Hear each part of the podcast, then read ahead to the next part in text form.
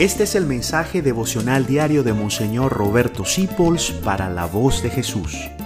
Queremos que la sangre de Cristo no se derrame en vano.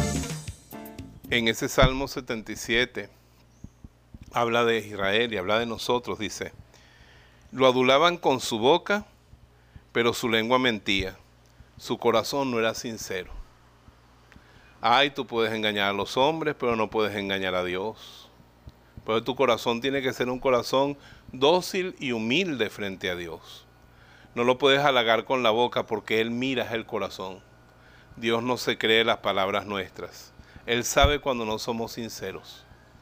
Él sabe cuando tenemos reproches. Es mejor decirle, Señor, no entiendo esto que has hecho en mi vida y me duele, una muerte, una incapacidad, una cruz, no la entiendo. Ni te pido que me la expliques, yo la acepto, Señor.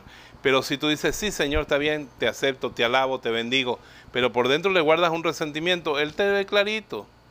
Y hay mucha gente que halaga al Señor con la lengua. Sí, yo creo en Dios, yo soy, muy creyente, pero le mienten, su corazón no es sincero, porque realmente no lo aman, ni lo buscan, ni lo sirven.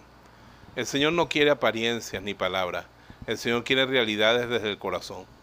Por eso Meyugorje la Virgen nos enseñó recen pero con el corazón, adoren pero con el corazón, porque Dios lo único que ve es el corazón. Dios no es un Dios al que se le puede mentir con apariencias ni con mentiras.